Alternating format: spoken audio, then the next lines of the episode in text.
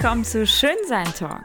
In diesem Podcast erfährst du einiges rund um die Friseurszene, bekommst Tipps aus dem Salonleben und erfährst natürlich alles, was du wissen musst, wenn es um das Thema Instagram als Salon geht. Hashtag Frisier dein Insta. Wer dir das erzählt? Ich bin Annemarie Graf, Friseurcoach aus vollem Herzen seit mehr als zehn Jahren und ich liebe es, die Leidenschaft unseres Handwerks weiterzugeben und Salons zu mehr Erfolg zu verhelfen. Und jetzt wünsche ich dir viel Spaß bei der neuen Episode von Schönsein Talk.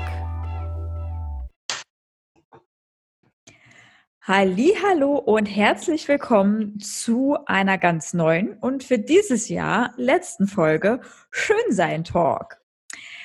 Ich kann ein wenig äh, ja, rückblicken auf dieses Jahr und muss sagen, wir sind jetzt bei Folge 26 und wer hätte das gedacht, dass das irgendwie, dass einer diesen Podcast hören will von euch? Was als Experiment gestartet ist, ist so erfolgreich, dass wir mittlerweile knapp äh, 1000 Minuten zum Zuhören für euch haben. Das heißt, sollte der Lockdown noch ein bisschen länger dauern, da ist auf jeden Fall genügend Material für euch da. Und diverse Gäste von externen Fachexperten bis hin zu äh, Größen aus der Friseurszene ist wirklich dieses Jahr alles dabei gewesen. Und äh, da an alle, die mitgewirkt haben, nochmal ein riesen, riesengroßes Danke. Und wie ihr schon mitbekommt, sind wir heute in einem kleinen Jahresrückblick. Aber wir wollen jetzt äh, nicht auf mein Jahr zurückblicken, sondern auf das Friseurjahr 2020. Und ganz im Ernst, ich habe erst überlegt, soll ich die ganze Sache hier alleine machen? Und dann dachte ich mir, nö, das ist langweilig. Also habe ich mir meinen kleinen unterhaltsamen Grinch eingeladen, die Marion Stahl von den Friseurberatern. Ihr kennt sie eventuell vielleicht eh schon oder ihr habt die Folge über äh, den Corona-Dschungel-Wirrwarr mit ihr bereits Mitte des Jahres gehört. Ansonsten herzlich willkommen, liebe Marion. Hallo Annemarie. Vielen Dank für die Einladung und die nette Begrüßung als Cringe, kleiner süßer Cringe. kleiner, süßer heute bin ich gar nicht mehr so grün. Ne? Also man sieht es ja im Podcast nicht, aber heute bin ich weniger grün. Ja, aber ich werde das Bild sich definitiv nochmal reinstellen. Ich musste so lachen. Wir hatten nämlich eigentlich eine kleine Instagram-Weiterbildung für die Marion gemacht und währenddessen habe ich ihr erklärt, wie man Filter für die Instagram-Story verwendet. Und dabei sind wir auf den Grinch-Filter gestoßen. Solltet euch das jetzt also gerade wundern, schaut doch einfach mal nach bei euren Story-Filtern nach dem Grinch, dann wisst ihr auch genau, warum wir zwei jetzt hier so lachen. Ich habe das nicht verstanden. Du hast zu mir gesagt, ich muss Greenscreen suchen. Und ich habe gedacht, das wäre der Cringe.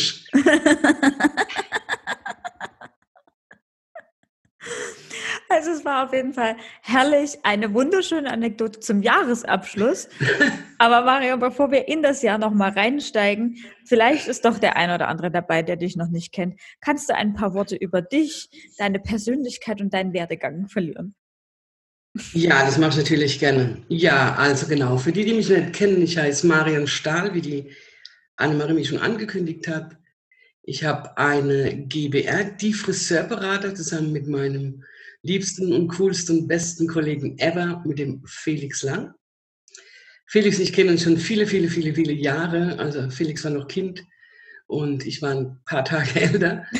Und wir, haben, wir sind uns aber immer wieder begegnet im Leben und ähm, bin kein Friseur, wie die meisten wissen. Ich habe in Heidelberg an der Universität studiert. Und wie gesagt, bin Felix auch immer wieder auf dem Weg meines Lebens. Äh, ja, wir haben uns immer wieder mal getroffen und Felix hat Marketing studiert. Und irgendwann haben wir beschlossen, Menschenskind, wir könnten doch eigentlich auch mal was zusammen machen, weil er hatte coole Ideen, ich hatte coole Ideen. Und so sind wir eigentlich über Zufall, ich beim Friseur, in die Friseurbranche gelangt, als eine äh, Freundin gesagt hat, äh, Menschenskind, die mir die Haare geschnitten hat damals, äh, ihre Geschäftspartnerin ist ja ausgestiegen von heute auf morgen, also an dem Vormittag. Ach ja, klar. Und dann habe ich gesagt, naja, also ich, ich habe mich erinnert, in der Uni habe ich da so ein bisschen was gehört, es geht nicht so einfach. Lange Rede, gar keinen Sinn. Ähm, sind wir über ihr Wege irgendwie in die Friseurbranche gekommen, sind wir jetzt wirklich auch schon sehr viele Jahre. zusammen und haben dann ähm, vor fünf Jahren Sven und Susanne noch kennengelernt ähm, von Ewald und Krause Friseure, deren Existenzgründung wir begleitet haben. Und mit denen haben wir dann eine Academy noch gegründet. Da gibt es noch die Ewald Krause Academy GBR, wo Sven und Susanne, Felix und ich gemeinsam drin sind. Was irre viel Spaß macht, sind auch zwei ganz, ganz bezaubernde, wertvolle, tolle Menschen, mit denen ich wirklich gerne zusammenarbeite oder allen Dozenten drumherum natürlich auch. Ja, und ähm, gerade Corona war natürlich auch für die Friseurberater ein ganz besonderes Jahr. Also das muss ich tatsächlich sagen, das war das stimmt. Wenn ich dich erreicht habe, dann hast du immer nur gequalmt, also nicht, nicht geraucht an sich, aber dein Kopf hat gequalmt. Ja. wirklich. Anne, ich habe keine Zeit. Mach schnell. Das waren wirklich, das waren wirklich, das war 24-7 teilweise. Es war eine irre Zeit. Aber ich habe Corona tatsächlich oder diesen ersten Lockdown dadurch überhaupt nicht mitbekommen. Ne? Viele Kunden haben gesagt, sie kochen, sie backen, sie räumen. Ich habe nur gedacht, kocht und backt bitte mal für mich mit und kommt vielleicht noch vorbei, macht den Haushalt. Das haben wir gar nicht, das ist wirklich, mir fehlt dieser, dieser Teil, plötzlich war es Frühling. Also als der 4. Mai kam, haben wir dann doch schon etwas aufgeatmet. Das muss ich ähm, schon zugeben, ja. Ja, ich habe auch irgendwie jetzt nachgedacht, okay, krass, es ist September, es ist Dezember.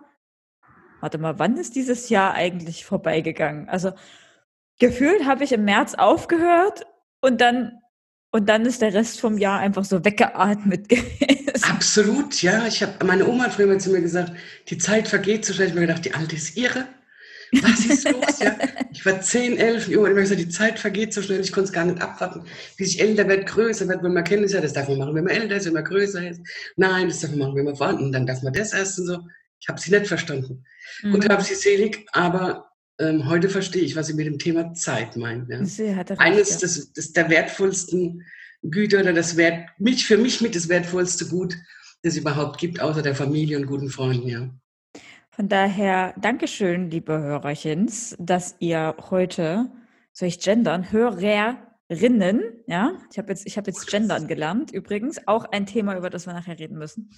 ähm, Danke für eure Zeit, für eure Zeit, dass ihr heute mit uns einfach diesen kleinen Talk macht. Ihr merkt, es ist heute, geht nicht um einen riesengroßen Input, aber um eine, jede Menge Unterhaltung. Ich empfehle also Glühwein, Rotwein, Kakao oder ähnliches, ja, je nachdem, wie das eigene Belangen steht. Vielleicht ein paar Plätzchen noch mit dazu, schmeißt euch vor den Weihnachtsbaum und äh, genießt einfach das, was jetzt kommt. Und äh, ich würde mich freuen, die Themen, die wir hier anreißen, die nächste, ja, wahrscheinlich Stunde, so wie ich uns zwei kenne, ähm, Die sind einmal quer durch die Bank und wann immer ihr denkt, ey, da muss ich mich mit einmischen, da habe ich ein Feedback dazu, das sind meine Erfahrungen, boah, das so ging es mir da, teilt das super, super gerne mit uns. Schreibt mir einfach auf Instagram unter schönsein-blog euer Feedback, schreibt es bei iTunes in die Bewertung mit rein, lasst einfach euer Statement da und äh, fangt so an, einfach ein bisschen mit uns zu diskutieren. Wir freuen uns da richtig drüber. So, Marion, starten wir ins erste Thema. Sehr gerne, ich bin gespannt, was du überhaupt in welchen Themen du kommst. Ich habe natürlich für dich als Friseurberater die guten Sachen zuerst hingelegt. Okay. Die Themen, die ich wahrscheinlich, wenn ich alleine das jetzt gemacht hätte, ausgelassen hätte, weil ich einfach selber nicht genügend darüber erzählen kann. Aber eine Sache, die uns ja im Wechsel von 2019 zu 2020 noch mega aufgeregt hat, irgendwie im Laufe von 2020 vergessen geraten ist, das war irgendwie nicht mehr relevant, ist, sind die oder sind die Kassenbelege. Und ja, Kassenbonpflicht. Es gibt so ein paar Themen, die sind verschwunden. Das eine Thema war Greta. Greta hat sich verloren in Corona. Ja. Du hast völlig recht, das Thema Kassenbonpflicht kam tatsächlich ein bisschen kurz. Oder, also ist kurz natürlich nett, aber es, wie du sagst, ja, es wurde tatsächlich nicht mehr so viel darüber diskutiert, aber es gibt sie natürlich trotzdem nach wie vor. die Gibt es sie denn jetzt, ist sie jetzt wirklich komplett durch? Weil ich, was das Letzte, was ich davon irgendwie mitbekommen habe, war ein, ja, die Softwaren sind irgendwie noch nicht so weit und da hat irgendwas mit der Druckerei nicht gestimmt, so dass man sagte, ja, so richtig zur Pflicht wird es dann erst in zwei oder drei Monaten. Dann kam Corona.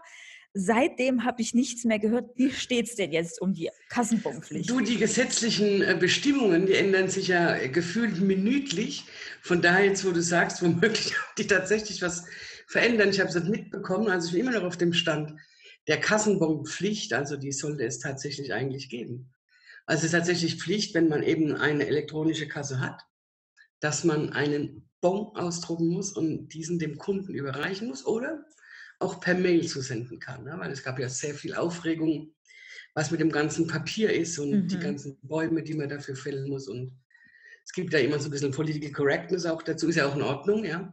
Weil gerade in der heutigen Zeit gibt es ja wirklich so viele moderne Geschichten, äh, wo man auch nachweisen kann, der Kunde hat bezahlt ja. oder wie auch immer. Ne? Also da ist man vielleicht noch manche Dinge ein bisschen old style, aber ja, sie ist da.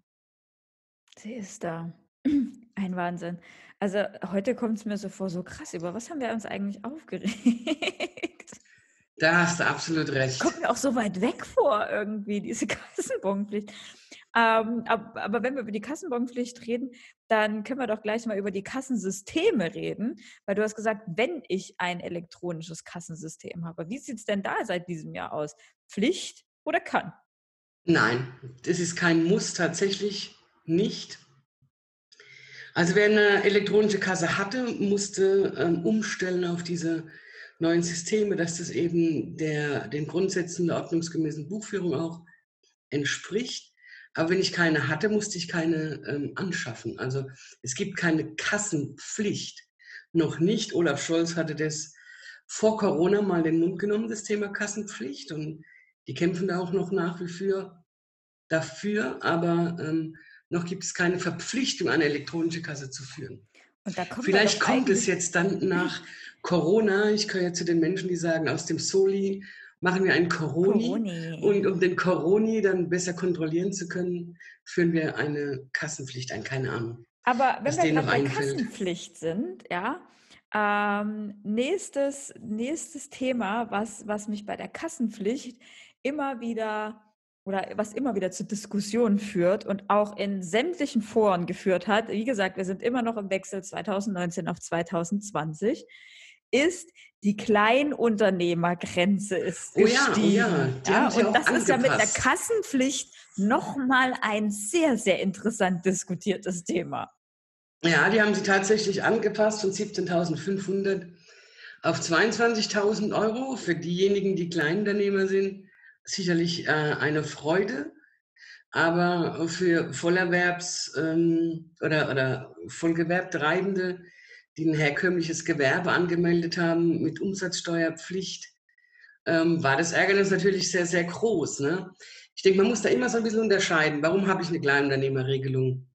Es gibt tatsächlich auch ähm, Unternehmer, die haben tatsächlich nur einen Tag oder zwei Tage die Woche ihren Salon geöffnet, weil sie mhm. Kinder hatten oder äh, weil sie vielleicht noch irgendwo in der Anstellung sind. Das ist die eine Variante.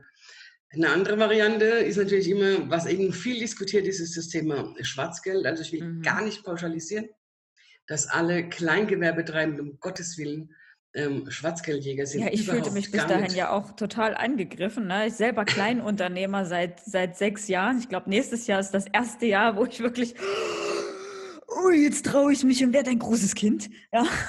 ja, genau, das ist eben der Punkt. Ne? Warum habe ich eine Kleinunternehmerregelung? Also ich denke, da muss man eigentlich dahinter schauen, warum haben die Menschen ein Kleingewerbe angemeldet und kein herkömmliches, normales, umsatzsteuerpflichtiges Gewerbe angemeldet. Also ich denke, da ist eher äh, die Suche nach, der, nach dem Ergebnis, ne? als einfach Aber am Ende pauschal Tages, zu sagen. Wenn ich es mir jetzt mal, wenn ich es mal genau anschaue, ja, ähm, okay, was, was verändert sich jetzt zum Beispiel für mich nächstes Jahr? Okay, ich bin umsatzsteuerpflichtig. Ja, ja das macht natürlich schon was aus im Preis. Ne? Also ich versuche immer das sehr einfach darzustellen, wenn du als Kleingewerbetreibender ähm, von deinem Kunden 119 Euro nimmst, dann hast du die brutto wie netto.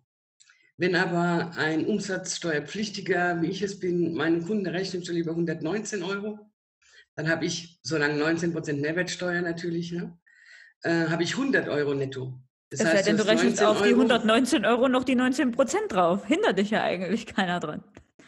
Wie nochmal auf 119 Prozent? Nochmal 19 Prozent? Nein, wenn du die 119 Euro hast, die du nimmst und nochmal 19 Prozent draufhaust, dann bist du ja beim gleichen Gewinn an sich. Für dich ist ja theoretisch, für dich als Unternehmer ist durchlaufen. Ja, nicht ganz, nicht ganz. Also das entspricht ja dem gleichen Gewinn. Aber ich kann ja nicht einfach teurer sein ähm, in meiner Preisgestaltung als ein, ein Kleinunternehmer letztlich. Ne? Also ich muss halt immer, mein, mein Endpreis ist immer 100, derzeit noch 116 Prozent bis zum 31. Äh, und dann ab dem 1.1. ist er wieder 119 Prozent. Mhm. Ja, und diese 19 Prozent, die über diesen 100 Prozent sind, die muss halt der umsatzsteuerpflichtige Unternehmer abführen und der Kleinunternehmer nicht. Und das ist eben das Ärgernis vieler Unternehmer, unabhängig der Friseurbranche. Also es zieht sich durch die ganze Wirtschaft durch. Ja. Wie gesagt, man muss immer gucken, warum hat jemand eben ein Kleinunternehmen angemeldet. Ne? Also ja, ich denke auch. Also ich muss sagen, ich habe da auch super viele äh, Friseurforen durchforstet, sehr, sehr viele sehr gemeine Kommentare da auch dann gelesen gegenüber den kleinen Unternehmern, wo ich immer sage, ja, aber es ist auch eine schöne Sache, um mal reinzuschnuppern. Ist das überhaupt was für, für mich? Ist dieses Selbstständigsein überhaupt was? Es ist so ein Rantasten ich meine, wenn du über eine gewisse Beitrags- oder Ein Einkommensgrenze kommst, schießen sie dich so und so drüber, ja, dann ist eh Absolut, vorbei mit ja. kleinen Unternehmer sein. Aber gerade um, um, um reinzukommen, ist es, finde ich, eine sehr, sehr schöne Lösung. Natürlich äh, hast du dann die schwarzen Schafe dabei, die dann sagen, ja, mache ich also über Kleinunternehmer und den Rest mache ich unter der Hand. Ja. Das ist natürlich aber, der Punkt, ne? Also wenn ich 22 Die habe ich aber auch bei den normalen Unternehmern. Ja. Absolut, um Gottes Willen, ja. Das ist, das ist gar keine Frage. Das ist, also das ist, das ist auch the never ending story. Darüber kann man natürlich ganz lang diskutieren, ja.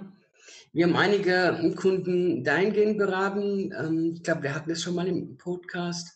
Weiß, ob es bei dir war oder ob es bei Sebastian war. Ähm, bargeldloses Bezahlen. Mhm. Also das ist auch immer wieder jetzt ein Thema derzeit. Ähm, man kann natürlich jemandem was unterstellen oder eben auch nicht. Ähm, ich kenne die einzelnen Betriebe nicht. Ich will es, wie gesagt, auch nicht pauschal für 60.500 Friseurbetriebe in Deutschland sagen. Von daher, äh, anyway, es muss jeder selbst wissen, letztlich auch, was er tut. Ne? Also, ja.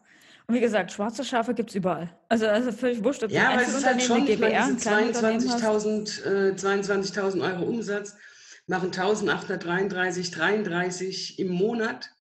Und ähm, wenn ich jetzt das runterrechne auf 20 Öffnungstage, ähm, wären das 91,67 Euro, die ich am Tag Umsatz machen kann, wenn ich einen Salon, einen stationären Salon habe. Und ich glaube, das ist eben das Problem, was man eben fast niemandem abnehmen möchte, dass er nur 91,67 Euro umsetzt. Nee. nee. Also, weil ich verstehe auch nicht, warum der Gesetzgeber das trennt, ja, also Kannst du ganz für nachvollziehen. Mich, für mich war es zum Beispiel die letzten Jahre einfach Gott äh, überhaupt. Ich habe mein Kleinunternehmen als Nebengewerbe geführt, immer äh, meinem Haupt äh, Job wissend, dass ich dieses Gewerbe noch habe. Am Anfang als mobiler Friseur, jetzt dann später als Trainer und Coach, bevor ich jetzt nächstes Jahr das, diesen großen Schritt gehe. Für mich war es natürlich genial und ich bin da sehr, sehr, sehr dankbar darüber gewesen. Absolut, das ist gar keine Frage. Deswegen sage ja. ich, ich muss immer gucken, wo ist der Ursprung, warum genau. macht jemand eine Kleinunternehmerregelung.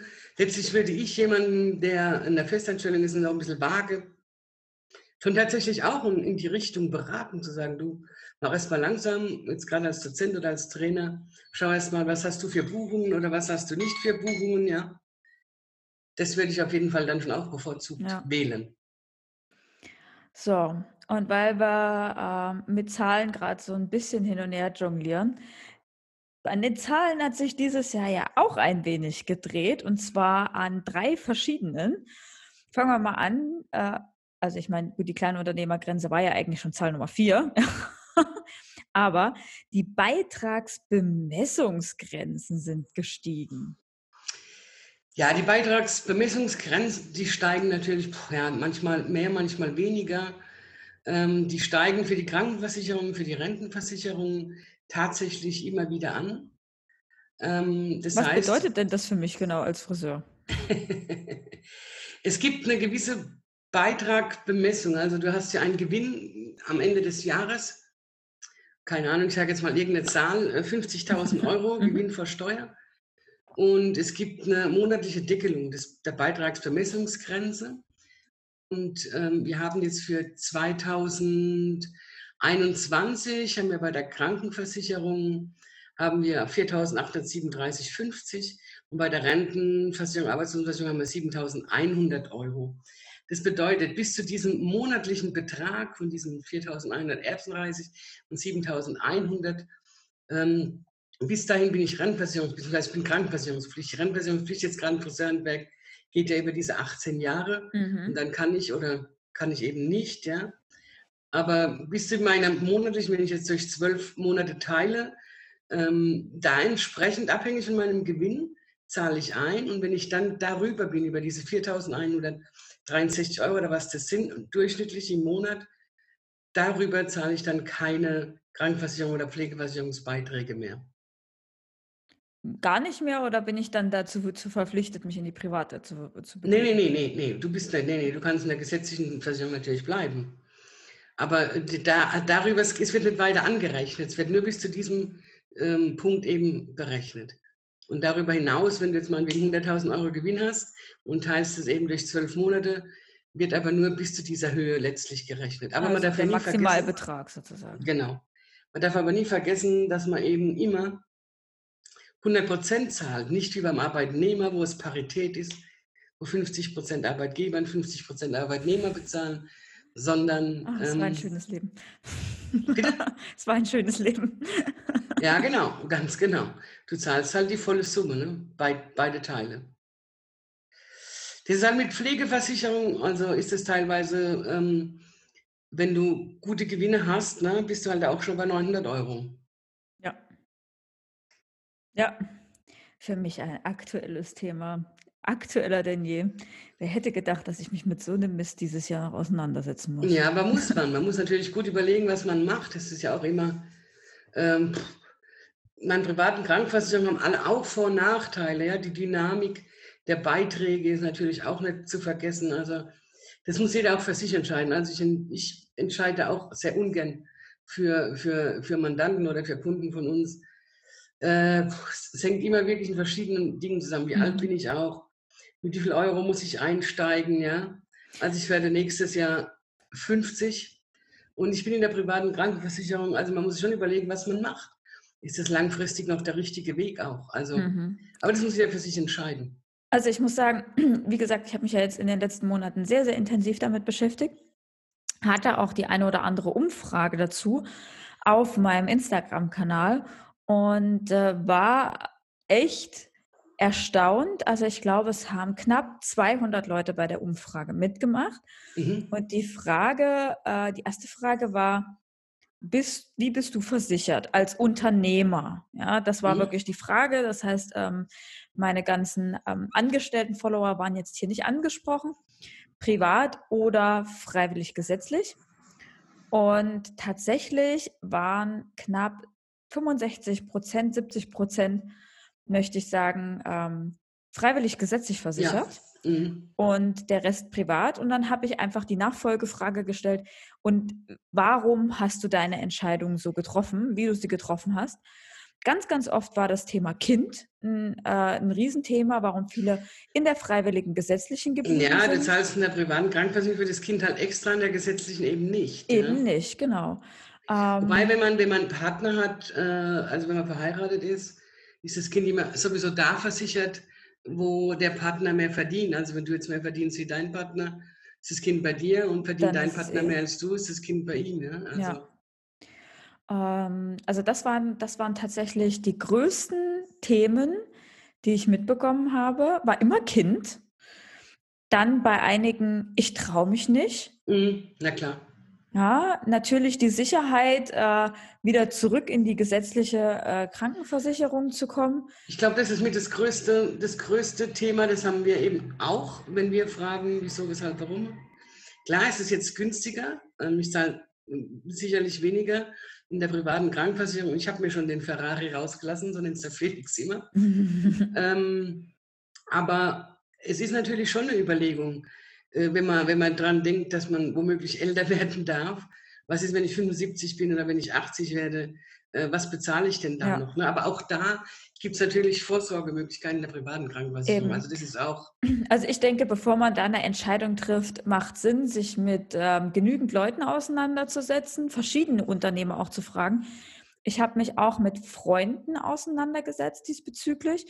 Und immer war, war der äh, Konsens, den ich gehört habe, geh auf gar keinen Fall in die private Versicherung. So eine Scheiße. So, und ich durfte meine Argumente so auch gar nicht mehr anbringen, ja, wo ich dann gesagt habe, okay Leute, ich merke, ihr habt euch so richtig mit dem Thema auseinandergesetzt. Herzlichen Glückwunsch, ja. Ihr seid voll offen. Ähm, ich würde, glaube ich, jeden, der vor so einer Entscheidung steht, in, an dem Punkt, wo ich jetzt gestanden habe, raten, lass dich ordentlich beraten, hol dir mehrere Absolut Leute, richtig, die, ja, genau. die mit dir darüber sprechen. Schau und ganz im Ernst, das Internet spuckt so Angebote viele Sachen natürlich, aus. Ja, nicht, nicht, nicht das erste Angebot nehmen. Genau. Und auch vielleicht nicht immer unbedingt das Angebot nehmen, weil es ein Freund ist, der mir das Angebot genau. macht. Genau. Ja, die bekommen alle Provisionen, das darf man natürlich nicht vergessen. Eben immer schön äh, einmal durchhorchen, bevor man eine Entscheidung trifft. Macht auf jeden Fall Sinn, weil egal für was ich mich entscheide, am Ende bin ich da trotzdem erstmal drin. Auch in einer freiwillig gesetzlichen Versicherung Absolut bin ich erstmal gekettet. Absolut richtig. Von daher mein großer Tipp, lasst euch beraten, Leute, und fragt die richtigen Fragen. Wenn jemand keinen Bock hat und euch schnell abfertigen will, dann fertigt ihn schnell ab und sucht euch jemanden, der länger mit euch drüber reden will. ähm, Beitragsbemessungsgrenze, Hammer. Noch eine Sache ist gestiegen und steigt weiter. Was meinst du? Der Trommelwirbel, der Mindestlohn. Mindestlohn meinst du, genau. Ja, Mindestlohn ist, ist, tatsächlich auch gestiegen. Ähm, das ist eventuell auch bei dem einen oder anderen ähm, angekommen, was gerade für Betriebe mit mehr Mitarbeitern oder für Betriebe, die tatsächlich Ketten sind, sicherlich gar nicht ohne ist. Ne? Also der Mindestlohn steigt jetzt am 1. 1. auf 9,50 Euro und er soll beim 1. Juli 2022 bei 10,45 Euro sein. Wobei man dazu sagen muss, ähm, es gibt ja einige Bundesländer, ich lebe in Baden-Württemberg, deswegen nehme ich jetzt Baden-Württemberg, die allgemeinverbindliche Tarifverträge haben, wo die Löhne eigentlich schon länger eben auch angepasst Ja, Bayern ja auch. Bayern eben auch, genau. Aber wenn ich das jetzt zum Beispiel vergleiche äh, mit den Kollegen aus den neuen Bundesländern, ja, aus, aus meiner Heimat sozusagen, ne? Na du. Holla die Waldfee, also das sind ja, da sind ja echt Riesenthemen aufgekommen, als das letzte, letztes Jahr ging das los mit dem Mindestlohn, ne? Oder vorletztes Jahr? Ich glaube 2018 schon gar, ja? Ja, ne? Ähm, da fing das Thema ja schon an und ich muss sagen, holla die Waldfee hat das geknallt da drüben. Also entweder waren sie schon angepasst, ja, aber ich verrate jetzt mal was. Mein erster Lohn im Osten als Meister waren 800 Euro brutto. Vollzeit. Wow, Vollzeit. So. Wow. Ja, das war noch unter der Kirchensteuer und unter der äh, äh, Lohnsteuer. Da muss man gar nichts bezahlen, ne? Lohnsteuer nicht, fängt ab 801 an. 11.000 Euro oder so dürfte man damals, äh, glaube ich, einkommensteuerfrei, dann 9.600 Euro einkommensteuerfrei meine Fresse, das war, da, da ging es wirklich los im Stundenlohn von 3,21 Euro haben wir da gesprochen, irgendwo beim Friseur. Ja. Ah, das so. ist schon irre, ja. Und dann kommt das auf einmal so, und natürlich dann aber eine sehr gute Provisionsgeschichte, meistens bei den meisten Salons obendrauf. Ne? So, und dann schnallst dir Aber was hat denn damals dann so ein Darmhaarschnitt gekostet bei euch im Salon? Ähm, zwischen 25 Euro und 39 Euro. Na gut. Dafür fange ich heute an, Haare zu waschen, ja? Können wir mal ja, drüber nachdenken. genau, das ist der Punkt. Man hat sich allgemein viel getan am Markt, auch bei, im, im Preissegment. Ne? Ähm, viele haben jetzt auch nach äh, Corona angepasst und Aber ähm, so nach und nach über das Thema Wertschätzung und den Beruf können wir eine sehr, auch The Neverending Story. Ähm, da hat so ein bisschen was hat sich ja schon getan, dass die Preise etwas angestiegen sind ja. und müssen sie auch. Also, naja, jetzt stell dir das mal vor, du kommst, du zahlst deinen Leuten gerade die 3,21 Euro, die ich glaube sogar tariflich in, in Thüringen soweit festgelegt waren. Ja, also völlig für den Arsch. Ja. Ähm, gut, womit können deine, was haben deine, was haben deine Angestellten nicht? Eine geile Rente. Okay, ja. Aber deine Angestellten haben die Möglichkeit, zusätzliches Geld am Arbeitsamt zu beantragen, ja und am Ende des, des Monats sogar mit relativ mehr rauszugehen, wenn ich dann noch eine hübsche Provision habe on top, plus mein Trinkgeld. Naja gut, aber es ist ja natürlich nicht im Sinne des Erfinders, dass ist jemand so wenig äh, verdient, dass er vom Staat subventioniert werden so, muss. So, pass auf. Also. Und jetzt, jetzt schnallst deine, deine Preise hoch, weil du auf einmal 9,50 Euro, äh, das war glaube ich der Einstieg oder sowas, ne? 8,50. Oder 8,50. Hör mal, von 3,21 Euro was meinst du, was da mit deinen Preisen los ist? Ja, um Gottes Willen, zum und Glück. Ja. Ich erinnere mich daran, ich war ja, ich habe ja in, in, ganz Deutschland geschult, ja, dass ich ganz, ganz viel mit Salons gesprochen habe, die nicht wussten, wie sie sich neu kalkulieren sollten. Die Kunden hatten, die im Laden gestanden haben und haben gesagt, das zahle ich nicht. Wo ich, wo ich dann schon da gesagt habe, also mal im Ernst, du wirst ja wohl 100 Euro für ein Waschen, Schneiden, Föhnen mit einer Farbe bezahlen können. Ja? Aber es war ja auch so, Annemarie, ich meine, ähm, was willst du denn oder was, was will denn heute ein Friseur mit 15 oder egal, unabhängig des Friseurs, jeglicher Branche, mit 15 oder 1600 Euro ähm, brutto, ja? Also haben es 1100 oder 1200 Euro netto. Ich meine, heute mit, mit den Mieten und äh, ganzen Kosten, Lebenshaltungskosten, es die man im Monat Wahnsinn. hat, und es immer nur draufschieben, ja, aber ihr habt ja äh, Trinkgelder, das geht natürlich auch das nicht. Das geht nicht, das ist auch keine, kein, keine Vorsorge Gastro, für das Alter. ähnliches Problem natürlich. Ne? Ja, Gastro, gleiches, gleiches Thema. Das ist keine Vorsorge fürs Alter, das ist kein Lebensstandard und dafür, also ich meine, dass man da dann, und das ist ja auch weit verbreitet gewesen, ich weiß nicht, ob es heute noch so ist, tatsächlich aber irgendwie in, äh, gefühlt in Gesamtdeutschland, wenn ich dann vom Arbeitsamt ähm, Leute zugeschickt bekommen habe, die sich bei mir bewerben sollten, immer, ja, oh, mein Daumen, puh, können Sie mir das jetzt mal kurz unterschreiben, ja, die stellen sich lieber, und da haben wir es wieder, zu Hause hin und holen die Farbe aus dem, aus dem äh, Friseureinkauf und da haben die am ja. Ende mehr davon, wie wenn sie sich in den Salon stellen. Und von daher war es so dringend nötig, Mindestlohn zu haben und den jetzt weiter steigen zu lassen, also von mir gibt es dazu, ja, bitte lass das Ding höher werden. Also die Wertschätzung des, des, Berufs haben wir ja jetzt so langsam. Nach und nach. Stück für Stück, danke Corona auch wieder, ja. Aber die Wertschätzung zum Beruf ist dann doch ein ganzes Stückchen nach oben gegangen in der Gesellschaft. Also ähm, mit Corona war da, also ich bin so ein bisschen zweigeteilt. Ich hatte gehofft, und ich war auch einer, der die Klappe aufgerissen haben.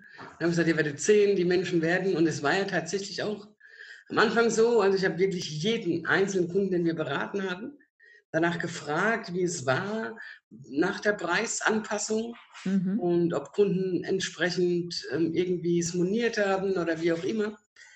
Und wie überall gibt es natürlich immer eins, zwei, drei Kunden, die natürlich weinen, weil es so sehr teuer geworden ist. Mhm. Aber die meisten haben gesagt, ja, sie verstehen es. Aber dann kam so eine Phase dann wieder so im, im Herbst, wo ich gedacht habe, na, schätzt der Kunde tatsächlich wert oder warum gibt es so viele Betriebe, die jetzt doch weniger Umsätze haben? Ist es tatsächlich Corona? Ist es die Angst? Ah, ich mhm. bin mit mir selbst nicht so ganz d'accord. Ist es aber auch einfach die Wertschätzung dann bekommen hat, ja. die er hat bekommen sollen eigentlich dadurch. Ja, also ich denke, es ist auf jeden Fall klar geworden, dass, ähm, dass ohne den Friseur die Welt doch ein ganzes Stückchen beschissener aussieht. Absolut. ich selbst sah aus wie Mr. Johnson aus England. Ja. Du warst wunderschön. Ich, ja, wund total schön. Also ich habe äh, Susan gesagt, das Erste, was du machst, sind meine Haare. Bevor ihr im Salon ein Haar schneiden dürft, kommen meine Haare dran. Also es war entsetzlich. Aber über das, das, das C-Thema, das haben wir jetzt gleich noch. Da steckt nämlich noch eine ganze, ganze Menge mehr drin, finde ja, ich, gerne, in diesem gerne. Thema. als äh, die Wertschätzung des Kunden. Ich habe noch eine Zahl, die gestiegen ist. Okay. Und zwar die Mindestvergütung für Lehrlinge. Stimmt, das kam tatsächlich auch. Das kam tatsächlich auch. Also Baden-Württemberg kam es wohl auf jeden Fall auch. Und ähm, auch gut so, muss ich sagen, weil es natürlich schon auch teilweise ähm, sehr, sehr, sehr, sehr wenig war zu anderen Branchen. Das ist schon, finde ich, ich finde es gut so. Ja. Oh Gott, das wird Zeit. Also äh, ich muss ja, ich muss ja so lachen mit unserem Lehrling. Ich, ich verstehe um Gottes Willen, gell, ich verstehe Betriebe. Es gibt ja wirklich tatsächlich Betriebe, die sehr, sehr viele Azubis haben. Und das tut natürlich dann schon finanziell weh. Das kann ich komplett nachvollziehen. Es kommt immer noch darauf an, wie ich meine Azubis einsetze. Je schneller ich meine Azubis an Kunden lasse und mit ihnen auch ja. Umsatz generieren kann. Ähm, ich finde, das gibt auch einen gewissen Druck darauf, ähm, einen Lehrling nicht nur als Putzkraft zu missbrauchen, sondern ihn Gottes tatsächlich Willen, ja. fit zu machen für, für den Beruf und ihn auch relativ zügig an den Kunden ranzulassen. Absolut korrekt, das stimmt natürlich. Aber das muss auch jeder natürlich für sich entscheiden, wie er ihn einsetzen will. Also wer es nicht versteht, dass man ihn so schnell wie möglich einsetzt. Äh, was wollen wir denn da machen, Annemarie? Das stimmt. Ich musste, ich musste nur so lachen. Äh, wie gesagt, unser Lehrling so, ich verdiene nur so und so viel im dritten Lehrjahr. Ich weiß, wo, wo hängen wir denn jetzt irgendwo? Ähm, in Bayern gibt es ja schon wieder, gibt ja, gibt's ja trotz allem mehr. Ich kann mich an mein drittes Lehrjahr erinnern. Ich habe in meinem dritten Lehrjahr 316 Euro verdient. Ja, es gibt, es gibt, ja, es gibt, es gibt ja immer noch Branchen, ähm, die ähnlich wenig bezahlen. Ne? Also wenn man so ein Einzelhandel, also ich kenne es natürlich nicht alle einzeln, aber es gibt auch Branchen, ähm, wo wirklich auch schönes Geld verdient wird. Ja? Also äh, mein Neffe hat sich jetzt auch gegen ein Studium entschieden und hat dann ähm, jetzt eine Ausbildung, also mit Studium, ja, ist ein duales Studium dann noch dabei, aber zum Maler zu machen und äh, dann sein ähm, Betriebswirt an der BA, also das ist eine fünfjährige Ausbildung, mhm. ähm, zu machen. Aber ich bin positiv überrascht. Der bekommt, glaube ich, 800, 900 Euro im ersten Lehrjahr. Wow. Ja. Ja, und ich finde das auch in Ordnung, weil ähm, oft muss umgezogen werden, um eine Lehre an, anzugehen. Ähm, die, die Lehrlinge müssen sich anpassen, die müssen eigene Wohnungen beziehen. Es ist ja im seltensten Fall noch so, dass du noch bei Mutti wohnst äh, und deine Lehrstelle antrittst, sondern du musst ja auch für dein eigenes Leben irgendwie aufkommen. Ähm, ja gut, das muss man natürlich sagen, in, der, in, unserer Branche sind die Azubis, wenn sie direkt von der Schule kommen, ähm, sind sie schon 15, 16, 17 Jahre alt. Ja. Da wohnen sie jetzt noch nicht äh, gleich vielleicht ganz alleine. Ne? Und es ist auch tatsächlich teilweise gut so weil sie brauchen vielleicht schon noch das Nest der Eltern oder. Oh, das heißt ja. jetzt aber schön. Ja, das ist auch so, ja. Ich war auch mal jung. Was? ich bin gar nicht als so cringe in dem Alter auf die Welt gekommen.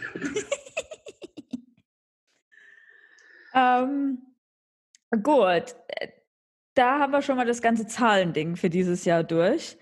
Ähm, traurige Nachricht äh, traurige Nachrichten gab es auch dieses Jahr. Ja, stimmt. Wir haben einige Größen in der Branche verloren.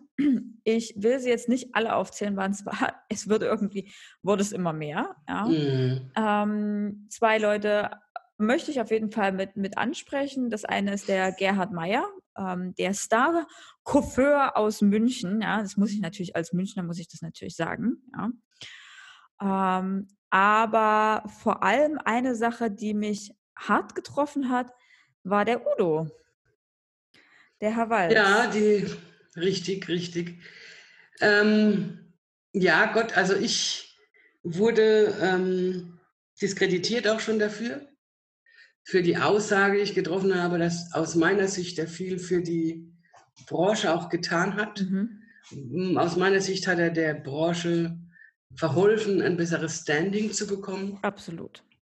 Viele stellen darauf ab, dass er menschlich äh, nicht ganz so ein feiner Kerl gewesen sei. ich habe ihn ein einziges Mal getroffen, deswegen ich kann, will auch gar nicht dafür so viel dazu sagen und schon gar nicht jemand über irgendjemand, der ähm, ja jetzt verstorben ist. Und da ja. sollte man, finde ich, jetzt aus meiner Sicht auch da dann irgendwie auch nachkatteln. Ne? Also wir sind auch nicht immer 100% Gutmenschen. Eben. Manchmal ist sie vielleicht auch situativ, warum auch immer. Man weiß es nicht, aber es ist die Situation. Es kommt immer auf die Situation an, der du jemanden über den Weg läufst. Ganz im Ernst, wenn mich vorher drei Leute genervt haben und ich mit meinem Autofahrtourette aus dem Auto ausgestiegen bin, dann willst du mit mir auch nicht reden. Ja? dann sagt auch keiner, das, dass ich äh, verstehe ich komplett. Das ist tatsächlich so. Wie gesagt, er mag schon eben teilweise verbal auch mal ausfällig oder grob gewesen sein. Ich kann das nicht bestätigen, aber wie gesagt, ich habe ihn halt natürlich auch nicht in meinem Leben mehrfach getroffen. Von daher kann ich ganz so viel sagen. Ich kann ja die Wahrnehmung weitergeben, die ich für mich habe. Ja, also ich meine, es gibt ja geteilte Meinungen über, über Star-Friseure. Sind sie gute Friseure? Sind sie nur Showmaker? Im Allgemeinen. Ähm, ich muss sagen, Udo Walz ist eine äh, ne, ne Größe, die mich witzigerweise irgendwie, auch wenn ich ihn niemals persönlich getroffen habe, über meine Friseurlaufbahn äh, verfolgt hat. Witzigerweise durch meine Tante, die selber gar nichts damit zu tun hat, die immer, aber der Udo, der Udo, der hat das damals anders gemacht. Der hat zu Zeiten ja, ja. gearbeitet, wo keiner arbeiten wollte. Der ist dorthin gegangen, wo keiner hingehen wollte. Und ich denke, was äh, Udo Walz uns in der Branche mitgegeben hat, ist dieses raus aus der Box zu denken und einfach mal neue Wege auszuprobieren. Also, wie gesagt, er hat aus der Box rausgedacht, er hat mal anderes angegriffen und da ein bisschen, ja, auch aufgerollt, natürlich für Neid gesorgt, ja, aber seinen Erfolg doch darauf ausgebaut. Und interessanterweise ah, bin ich über einen Post von ihm gestolpert und habe mit meinem Mann darüber geredet, so, okay, ja, das ist immer wieder jemand, der mir so über den, über den Weg läuft. Eigentlich wäre es total interessant, sich mit ihm im Podcast auszutauschen, hier in ja. sein Talk. Das wäre so mein großer Wunsch gewesen. Und dann sagt er, jetzt schreib ihm doch halt einfach. Ich so, ja, und ich habe tatsächlich die letzten Monate wenig mitbekommen gehabt äh, von der ganzen Krankheitsgeschichte und war mir gar nicht bewusst, dass er im Krankenhaus war. Und habe einfach eine Nachricht geschrieben, hey, es wäre schön, deine Erfahrung irgendwie an die junge Generation weitergeben zu können. Und zwei Wochen später äh, kriege ich dann die Nachricht, Udo Walz ist gestorben. Also ja, das war schon, war schon Wahnsinn und äh, irgendwie für mich sehr, sehr schade, diese Erfahrung jetzt hier nicht mit euch teilen zu können. Das wäre wirklich schön gewesen, ne? aber. Ein Nachruf liegt mir aber ganz besonders am Herzen. Ui. Und der liegt mir wirklich am Herzen, weil ich hier, also als ich die Nachricht bekommen habe, ich glaube, ich habe sehr viel tatsächlich geweint, weil es für mich jemand war, von dem ich persönlich viel, viel gelernt habe, der mir ganz viel über die Geschichte der Friseure beigebracht hat, über was alles dahinter steckt, was alles ähm, hinter Koloration steckt und der einfach das Sammelsorium an, an Friseur. Du meinst das wandelnde Lexikon aus Neu-Ulm? Ich meine das wandelnde Lexikon aus Neu-Ulm, den Herr Zopf mit seinem, mit seinem Museum. Für mich eine absolute Größe in der Branche mit dem Wissen, was er hatte, mit dieser Leidenschaft auch äh, zur, zur Geschichte. Boah, ich. Ja, also mich hat es ehrlicherweise beim Frühstück morgen 7.15 Uhr ähm, manchmal sehr angestrengt, weil ähm, er war schon morgen 7.15 Uhr sehr redselig und ich war 7.15 Uhr aber noch nicht zuhörselig und auch nicht sehr redselig. Ähm, äh, Mittagessen gefolgt äh, ging das natürlich weiter vom alten Fritz und so. Aber trotz allem, er hatte wirklich ein wahnsinnig wissendes Ich weiß noch, wie ich, wie ich mit meinem zweiten Koloristenkurs bei ihm im Museum war. Und äh, in dem ersten Jahr total genial. Ich meine, zwei Stunden waren geplant. Ich glaube, fünf Stunden waren wir dort. Oh. ich glaube, aber das war Normalität, ne? Ja. Wenn jemand sagt, ich gehe geh mit seinem Kurs zum Herrn Zopf, so eineinhalb Stunden sind eingeplant, hast gewusst, du kannst in vier Stunden mal wieder nach dem Kurs gucken. Genau. Und ich fand es aber jedes Mal so interessant und ich wollte mithören. Und dann dieses Mal war irgendwie alles anders. Und dann hat er uns mit den äh, Visagisten vertauscht gehabt. Ach so.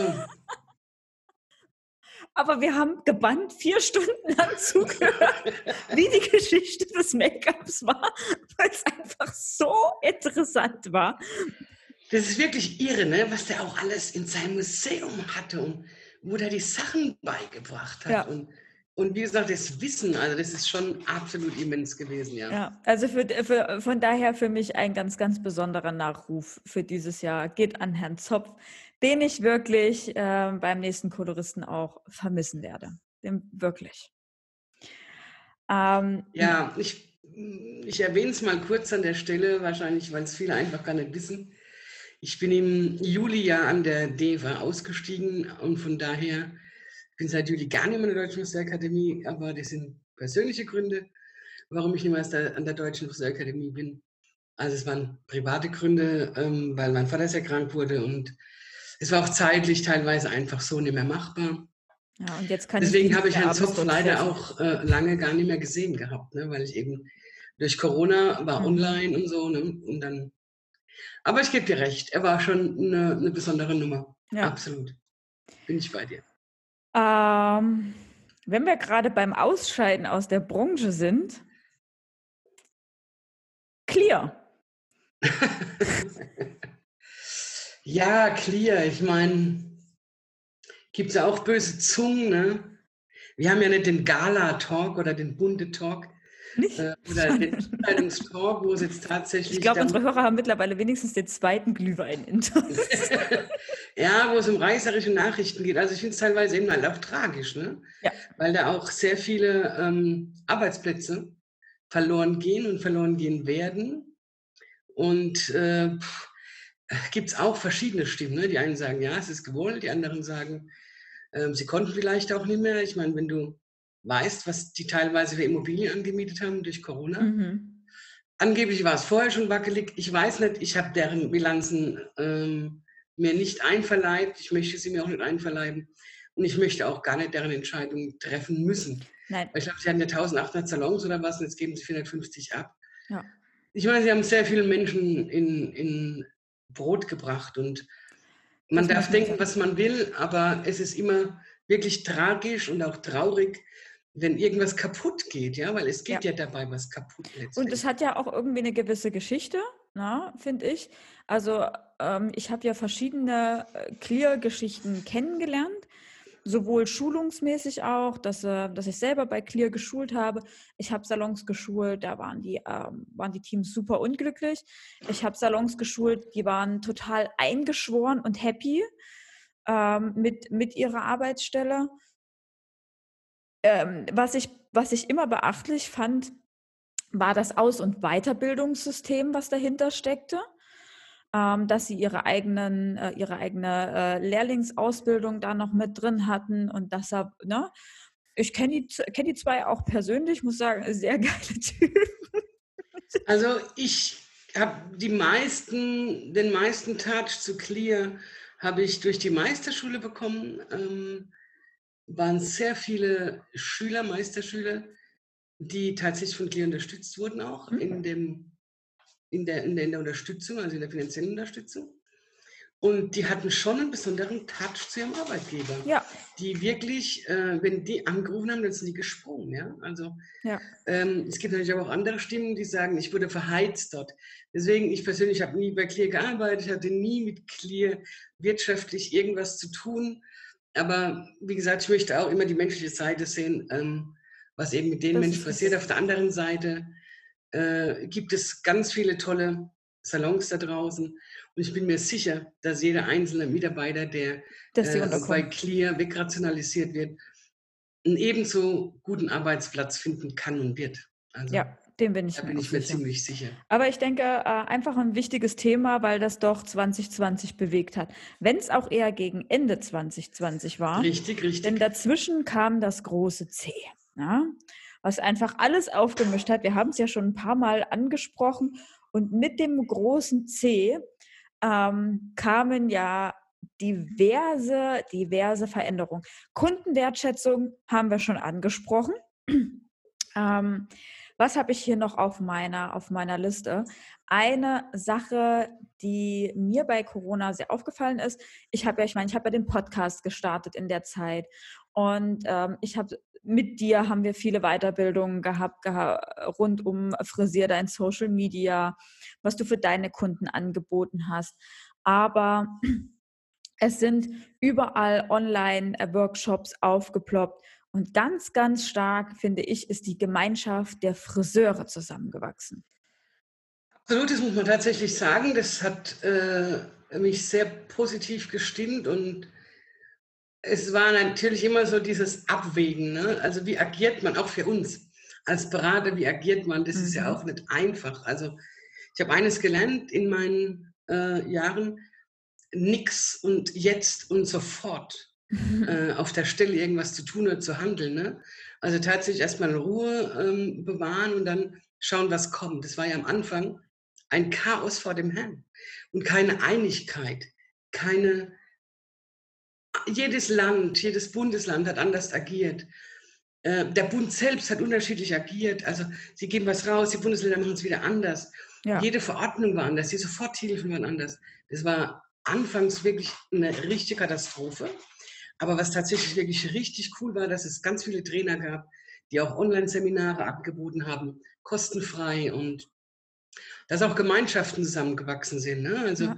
wir selbst in, in, in der Gruppe, die wir ähm, hosten, ähm, Felix und ich, ja, äh, Friseure Deutschland das genau. Original. Bitte? Friseure Deutschland das Original, das darfst du ruhig auch sagen, seine Genau, genau, genau, genau. Äh, die, ist, die ist gewachsen. Wir haben da ähm, auch sehr viel positiven Zuspruch gekriegt, haben da auch wirklich versucht, so viel zu agieren, als es nur geht. Aber auch andere Gruppen sind gewachsen. Das Friseurforum ist, glaube ich, unglaublich gewachsen mhm. auch in der Zeit. Ich kann gar nicht über die anderen Gruppen sehr viel sagen. Die sind bestimmt auch gewachsen. Deswegen, nur weil ich jetzt nicht so viel dazu weiß, aber wir hatten wenig Zeit auch zu, zu, zu schauen und zu agieren. Aber so dieses Miteinander und es sind, glaube ich, viele Verbindungen entstanden unter ähm, Friseurunternehmern. Und das finde ich sehr beachtlich und das, das nehme ich auch als was Positives mit ja. aus dieser Corona-Zeit an sich. Ne? Also ich saß und sehe es heute noch, als Chance wirtschaftlich ist das das eine Thema. Aber ich sehe es nach wie vor trotzdem als Chance, auch jetzt den zweiten Lockdown. Ähm, es ist immer nicht so ganz bekannt, was wird ähm, als Unterstützung kommen, was kommt als Subvention. Mhm. Es gibt ja diese Überbrückungshilfe 2 und diese Überbrückungshilfe 3. Wann werden die Anträge gestellt oder wann kann man sie stellen? Wie sind sie zu stellen? Ähm, es gibt auch dazu momentan von der Seite des Bundes noch gar keine äh, verifizierten Aussagen. Die Möglichkeit der Steuerstundung bestehen wieder. Es gibt so ein paar Dinge, die einfach gehen, der Sozialversicherung zu Stunden. Aber auch jetzt ist es eigentlich wieder an der Zeit, aus meiner Sicht zu überlegen, wie starte ich denn mein neues Jahr? Ne? Was, was mache ich jetzt? Wie gehe ich mit der Situation einfach um? Und auch diese genau. Chance sollte auch im, im Lockdown 2.0 erneut genutzt werden ne? um nicht durchzudrehen. Aber witzigerweise, was ich sagen muss, ähm, so, sag mal mal, der, ich will nicht, will nicht alle über einen Kamm scheren, aber der größte Teil der Friseure ist in Lockdown 2.0 entspannter. Ähm, ich dachte es auch. Ich hatte ein sehr interessantes äh, Telefonat mit einem Geschäftskollegen und der sagte ich, ähm, ich, wie gesagt, ich kann jetzt nur von, ich, ich bediene ja keine 60.000 Salons oder wie in unserem Unternehmen. Wir können ja nur eine gewisse Anzahl an, an Kunden bedienen. Und da muss ich tatsächlich sagen, die sind größtenteils, also ruhig wäre jetzt übertrieben, aber jetzt darf man natürlich auch nicht vergessen, es wäre jetzt eh die Weihnachtszeit gekommen und so ja. weiter. Bleibt es beim Lockdown bis zum 10. Januar, ist glaube ich auch bei den meisten alles völlig fresh. Aber geht der Lockdown länger, dann glaube ich, wird schon auch viel mehr Unruhe entstehen. Ich denke, dann kommt auch die Unruhe. Und der Kollege hat mir eben gesagt, Maren, täusch dich nicht. Es gibt sehr, sehr viele da draußen, ähm, die ihre Rechnung nicht bezahlen können, die ja. über das Jahr hinweg mehr als 30 Prozent Umsatzeinbruch auch hatten. Ja. Der Zentralverband hat ja letzte Woche getitelt, dass es durchschnittlich 30 Prozent Umsatzeinbußen gibt in der Branche. Ähm, ist sicherlich richtig, also bei den einen mehr, bei den anderen weniger. Durch diesen Lockdown im März, oder wann das waren, sechs Wochen, glaube ich, ja. Sechs Jahre. Und ja, und jetzt sind es letztlich ähm, nochmal zwei Wochen. Man darf aber nicht vergessen, es macht zwei Monate, wo gar kein Umsatz gemacht werden kann. Ne? Also das ist schon, ähm, das ist schon eine Hausnummer auf jeden Fall. Also wenn man das Ganze ähm, prozentual sieht. Ähm, ist es nicht ganz ohne, ne? Es ist nicht ohne, es ist definitiv nicht ohne. Und da muss ich sagen, ähm, umso schöner, dass, dass sich die Branche insgesamt unterstützt. Eine Sache, äh, die mir aufgefallen ist, jetzt einmal die verschiedenen Marken. Ähm, ich will jetzt hier keine Werbung machen, ja. Ich habe drei Marken, habe ich aktuell im Kopf, die sehr viel gemacht werden. Leute da draußen, nimmt es mir nicht übel, wenn jetzt eure nicht dabei ist, aber ich habe bei L'Oreal viel gesehen. Ja, ja, L'Oreal Business, ähm, die haben wirklich ähm, sehr, sehr viel gemacht. Ja. Die haben richtig viel gemacht. Paul Mitchell hatte für seine Trainer äh, und für seine Kunden in separaten Gruppen viel, viel Online-Education angeboten und auch ähm, nicht nur Online-Education, sondern auch Zwiesprache. Was ist jetzt gerade da draußen los? Was könnt ihr alles machen? Auch eine gewisse Aufklärung. Und ein Entgegenkommen mit Preisen hatten wir hier mit ähm, Lieferung von Produkten an die Kunden nach Hause. Verkauf wird dem Salon angerechnet, um keinen Hickhack mit irgendwelchen, ähm, ich habe jetzt Umsatz gemacht, äh, zu, zu, haben. Also sehr, sehr spannende Geschichte. Schwarzkopf, hast du gesagt, ne? Die haben auch. Ja, Schwarzkopf gehabt. haben relativ viel auch gemacht. Wer sehr viel gemacht hat, auch jetzt nicht aus der großen Industrie, muss ich tatsächlich erwähnen, ist auch ähm, der Dirk Schütt, also der war auch sehr, sehr rege. Ähm, in seinen Gruppen, Maria Nila, Dierharden, Olaf Blacks, ETC, mhm. DC Shampoo, er war wirklich auch, der jeden Tag versucht, seine Kunden auch zu unterstützen. Also es gibt sicherlich ganz, ganz viele, äh, sicherlich auch Goldweller, die haben sicherlich ja, alle ja, auch viel stimmt. gemacht. Aber ich habe natürlich auch da ehrlicherweise äh, haben wir nicht so viel mitgekriegt, weil wir eben in unserer eigenen Welt tatsächlich wirklich von die Mitarbeiter haben von morgens bis nachts mitgearbeitet. Das wäre gar nicht ich, anders. Ich verstehe dich. Ich habe hier auch rund um die Uhr gerödelt, weil ich gesagt habe, okay, ich versuche so viel Unterstützung wie möglich. Genau, genau. Und bin dabei darüber gestolpert, mal weg von den Marken, dass äh, die Trainerkollegen untereinander sich auch äh, eingeschworen haben. Also ich erinnere jetzt Fabian Mayer, der mit Addicted to Balayage ähm, da viel auch angeboten hat, auch kostenlos. Jenkins, der viel gemacht hat. Daniel Golz hat super viel gemacht. Bei mir gab es äh, verschiedene Geschichten. Ähm, die Kiwi Blue Stylistin, die hat unwahrscheinlich viel gemacht. Also ich könnte da jetzt, die Liste ist unendlich lang. Und was ich toll fand, ist, sie haben sich alle untereinander gepusht. Also es war jetzt nicht so, ja, äh, du machst das, du nimmst mir das weg, ja, sondern nein, geil, wir machen das jetzt zusammen und wir rocken das und mir ist scheißegal, ob du jetzt bei Vella, ob du bei L'Oreal, ob du bei Sebastian oder äh, Genau, das ist aber das, was, was, ich vorher auch gemeint habe, ne? diese Community an sich ja. ist äh, auch, auch Robert Holz und, und Michi Jung oder Maher oder das Friseurforum an sich. Wie gesagt, es gab sehr, sehr, sehr, sehr viele da draußen, äh, die was, die tatsächlich auch, wie gesagt, wir haben auch versucht mit der Academy einiges zu bewegen. Aber man muss natürlich, kommt man auch an einen Punkt, wo so viel angeboten wird, wo man dann nicht das 370. Mhm. anbieten muss. Ne? Also da muss man natürlich auch dann schauen, wenn jetzt um 11 äh, morgen was ist, dann brauche ich nicht noch zehn weitere Seminare genau. morgen machen. Aber das ist Aber ich fand es tatsächlich auch super toll, wie viele sich da auch engagiert haben und äh, diese Geme also dieses Gefühl der, der, der, der Stärken der Gemeinschaft hat es für mich auf jeden Fall geprägt. Ja. Ich denke jetzt auch, das ist auch jetzt was, was man merkt. Man hat immer noch mal so das ein oder andere Seminar aktuell, jetzt auch ähm, eben digital. Aber es ist nicht mehr so die Überschüttung. Es wird ein bisschen, es wird ein bisschen langsamer. Was aber auch, glaube ich, mit Weihnachten zu tun hat. Und die Leute Richtig. sind auch einfach satt. Und ich finde es auch schön, ich habe mich jetzt mit Kunden von mir unterhalten, die sagte, boah krass, ich habe seit 19 Jahren das erste Mal frei zu Weihnachten, weiß überhaupt nicht, was ich machen soll. Ich, ja, ich, glaube, Familie. ich glaube, ähm, das Jahr war tatsächlich auch für alle anstrengend. Also nicht nur unsere Firma äh, war irgendwie noch gar keinen Tag letztlich in Urlaub dieses Jahr. Äh, bei vielen anderen ist es ähnlich. Und ich glaube, so diese, diese letzten Tage, vor dem Lockdown 2.0 war für die Salons wirklich auch nochmal sehr anstrengend. Die haben ja. ja wirklich teilweise von morgens bis nachts gearbeitet. Ne? Wenn ich jetzt leider denke, so wie was Sven Susanne, die waren ja noch viel früher im Lockdown, weil die äh, Inzidenzen höher waren und sie mussten schon eine Woche vorher oder fünf Tage mhm. vorher schließen, wie es in anderen Städten wie Mannheim und so eben auch war. Aber ich glaube, die Leute brauchen jetzt einfach auch so ein bisschen die Zeit, sich zu erholen und auch neue Kraft zu tanken. Absolut. Ähm, Jetzt nehme ich mich gar nicht aus übrigens, ja? aber ich möchte noch auf ein Thema eingehen. Und zwar auf das Thema Digitalisierung. Da also, wollte ich gerade auch ah, hin. wunderbar. Also das Thema Digitalisierung ist wirklich eingeschlagen in der Branche. Also wir hatten es gehofft, äh, ähm, dass es funktioniert. Noch nicht bei allen, aber vielen nutzen eben doch digitale Medien. Also wir konnten ja teilweise dann eben auch nicht raus äh, zu den ganzen Beratungen und so weiter. Wir mhm. haben auch ganz, ganz viel via Zoom gemacht. Also die Kundenbesuche, die wir gemacht haben äh, im letzten halben Jahr, die kann man eine Hand abzählen direkt vor Ort. Ja.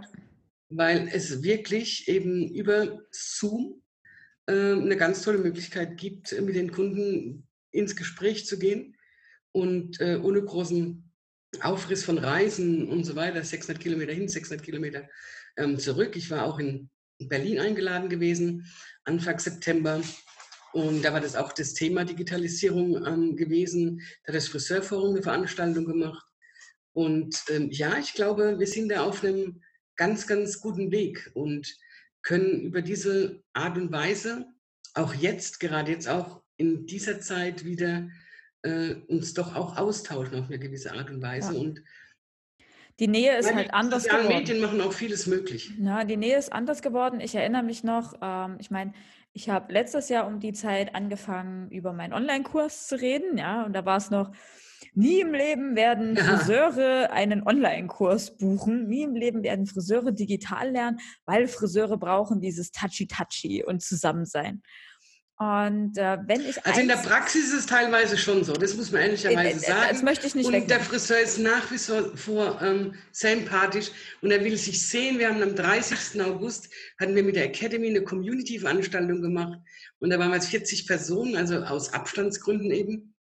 Und ähm, das war schon schön und dieses Gefühl und, und, und auch die Message der Teilnehmer war, Mensch, sich endlich mal wieder sehen zu können. Ne? Ja. Wir waren kurz nach in Teneriffa, das war so toll, weil äh, ja, das war so dieses Gefühl, hey, wir können wieder zusammen sein, wir können was machen, wir können zusammen lernen. Ja. Das war schon sehr besonders. Ich denke auch, es wird auf gar keinen Fall, und das finde ich ja so schön, ähm, wirst du die, die kompletten Live-Geschichten, wirst du beim Friseur nicht wegkriegen. Und das ist das, was ich liebe an der Branche.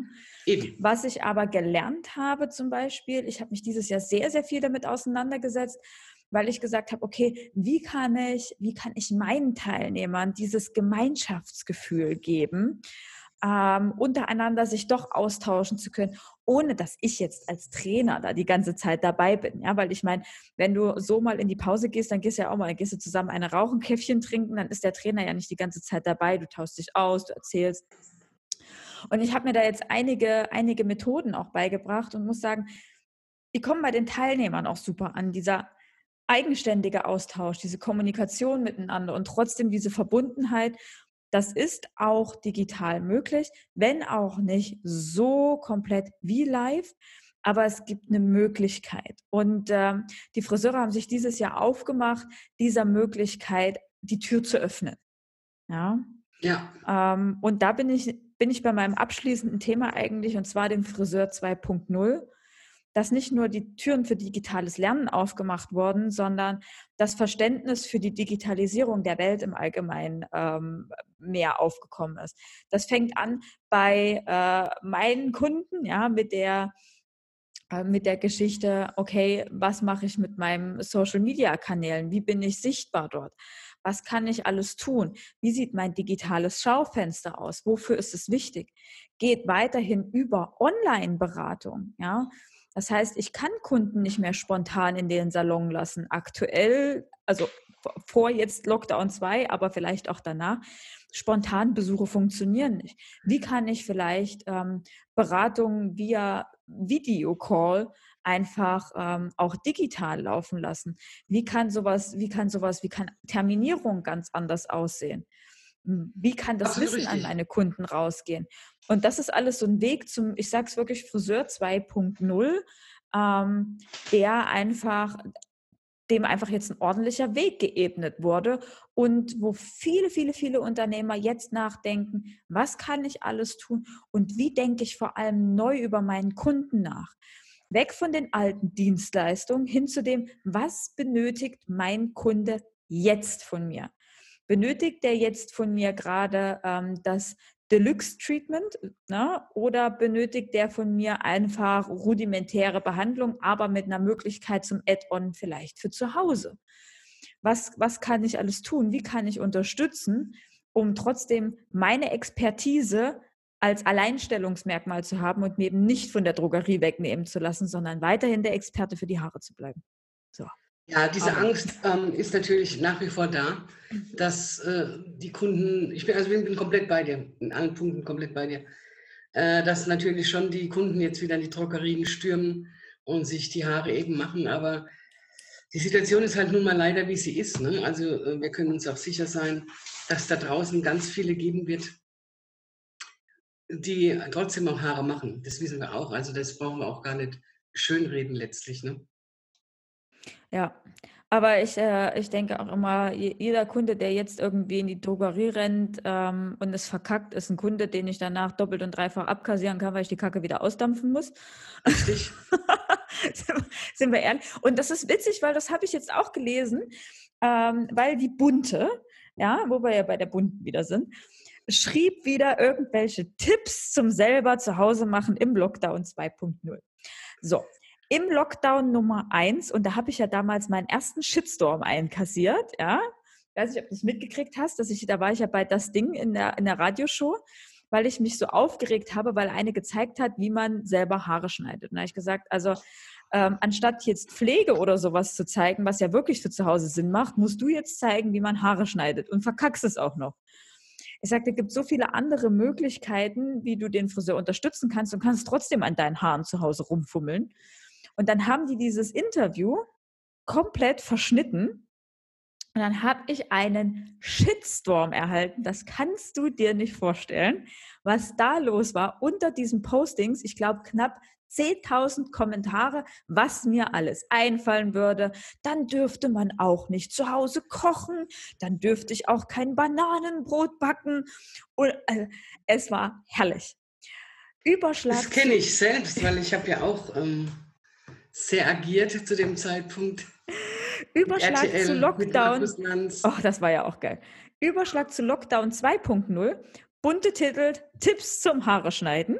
Friseure O-Ton unten drunter bestimmt die ersten 50 Kommentare kommen von Friseuren, die schreiben, macht nur, wir wünschen euch viel Spaß, wir freuen uns jetzt schon auf eure Termine. Genau, so muss man so muss man es tatsächlich auch sehen, auch mit den Farben, da bin ich, äh, da bin ich komplett bei dir.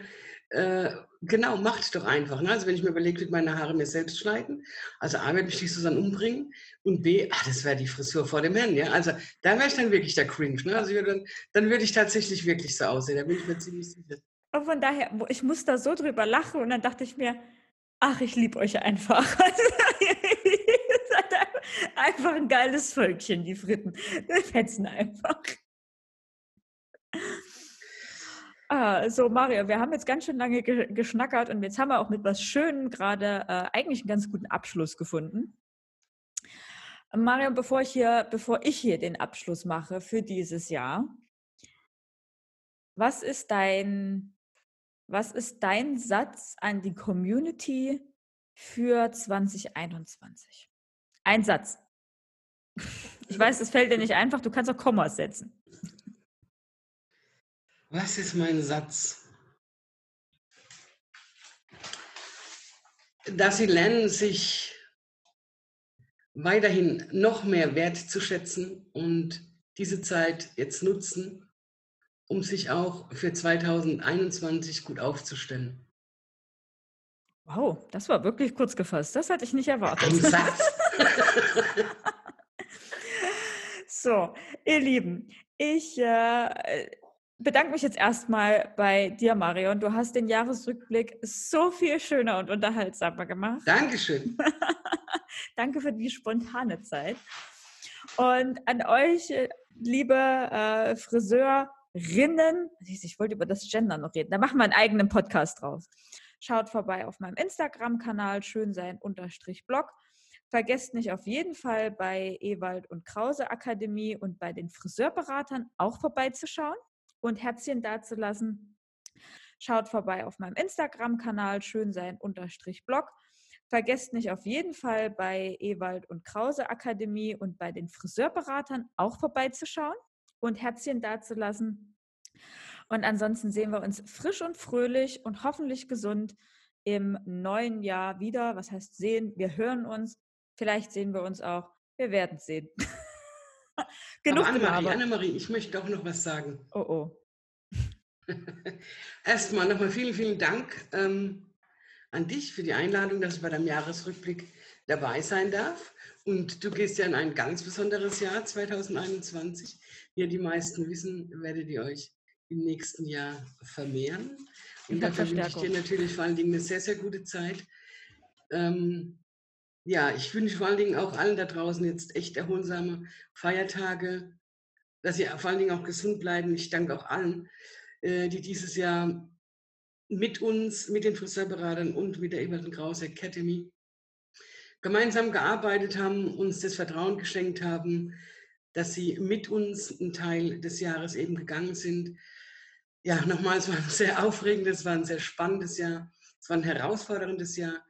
Trotz allem möchte ich echt dankbar sein für das, was ich erleben durfte, in der Branche erleben durfte, mit diesen Menschen erleben durfte und auch wirklich tolle, tolle Menschen kennengelernt habe, auch durch Corona. Und ähm, ja, ja, das war jetzt noch einfach wichtig für mich, das noch zu sagen. Ja, Bleibt vor allen Dingen alle gesund und ich hoffe, wir sehen uns dann nächstes Jahr oder hören uns wieder im Podcast, wenn die Annemarie mich wieder einlädt. Auf jeden Fall. So, und jetzt viel Spaß beim Betrinken, vor dem Weihnachtsbaum, unterm Weihnachtsbaum. Nur nicht draußen trinken, denkt dran, unter freiem Himmel ist Verboten. Nehmt einen Regenschirm mit, dann geht Köpfchen. das. mit einem Regenschirm geht das. Das ist nicht unter freiem Himmel. und äh, rutscht gut rein, rutscht nicht aus und bleibt Corona-frei. Tschüss.